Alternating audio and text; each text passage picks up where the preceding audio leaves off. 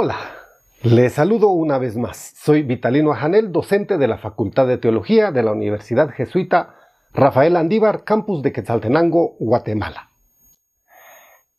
En este episodio hablaremos del contexto sociopolítico, cultural y religioso en el que nació, vivió y murió Jesús. Y ya lo sabe, la invitación es para que se quede hasta el final. Empecemos. De Jesús a Cristo.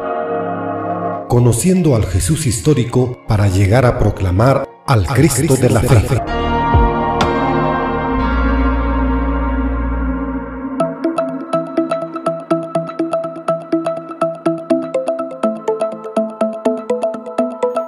Como lo he venido repitiendo, este proyecto tiene como finalidad conocer al Jesús histórico para llegar a proclamar al Cristo de la fe con razón sin fanatismos ni fundamentalismos.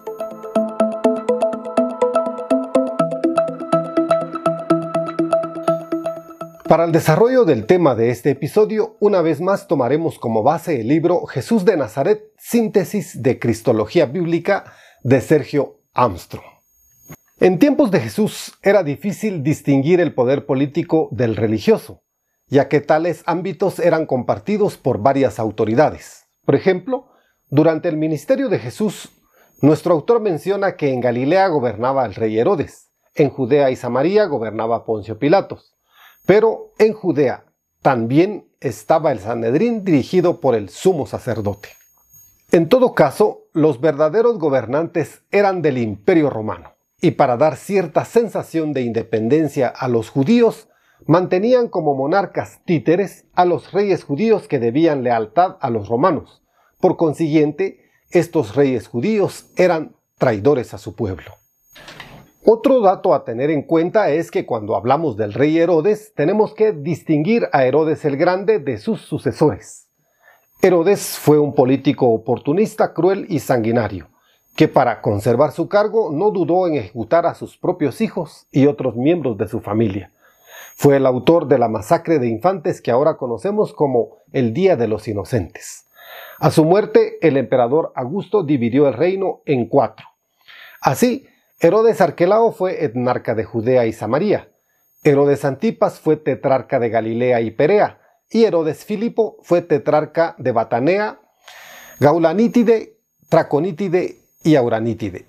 Y la otra cuarta parte del reino fue dada en testamento a Salomé, la hermana de Herodes el Grande. Así, la palabra tetrarca significa gobernador de la cuarta parte de un reino. El procurador o gobernador dependía del gobernador de la provincia. Sin embargo, era representante directo del emperador y tenía facultades en los poderes civiles, militares y judiciales.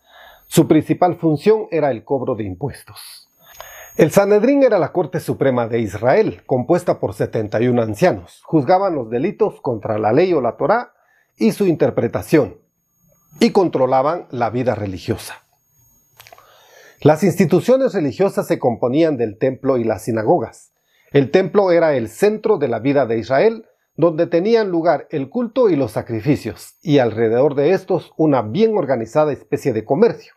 En ese sentido, el templo cumplía una variedad de funciones como banco, mercado, sede de la autoridad política y centro de la vida religiosa, cuya corrupción sería denunciada posteriormente por Jesús. Y las sinagogas eran casas de oración donde se reunían todos los sábados.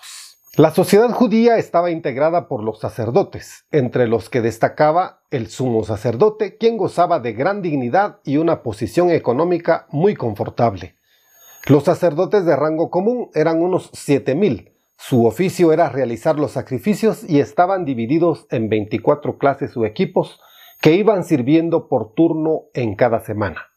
Los levitas eran empleados del templo. Los ancianos eran los que integraban el Sanedrín y eran los principales jefes de las familias laicas de Israel. Eran grandes latifundistas y comerciantes. La clase media se componía de comerciantes y artesanos, cuya prosperidad dependía del templo. El pueblo lo componían los pequeños propietarios de tierras, golpeados por la ocupación romana por la carga de impuestos. Muchos perdieron sus tierras y se convirtieron en jornaleros, que eran campesinos contratados por día a cambio de un denario. Si se enfermaban caían en la absoluta miseria. Al final de la escala social estaban los mendigos y los esclavos. Los escribas eran los rabinos, maestros de la ley o legistas. Eran expertos en la Sagrada Escritura. Ejercían su oficio en la sinagoga. También surgieron grupos que son una mezcla de lo que hoy conocemos como movimientos religiosos y partidos políticos. Entre ellos, los saduceos, que eran gente de fortuna y llevaban una vida de lujos los esenios que vivían en comunidades donde practicaban la fraternidad y la propiedad común, los celotes o celotas que eran grupos dispersos detrás de brotes de insurrección armada. Los fariseos eran los grupos más numerosos, quienes propugnaban un cumplimiento lo más riguroso posible de la ley. Evitaban todo contacto con los incumplidores, de ahí que fariseo significa separado. Los samaritanos, que eran de una nación diferente, que consideraban como único lugar de culto el monte Garizim, y esperaban un Mesías, pero no descendiente de David. Estas diferencias provocaron una profunda enemistad con los judíos.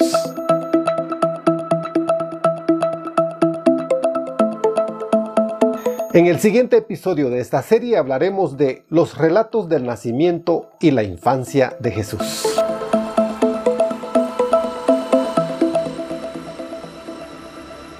Nuevamente muchas gracias por su atención y no olvide que debemos conocer al Jesús histórico para llegar a proclamar al Cristo de la fe con razón, sin fanatismos ni fundamentalismos.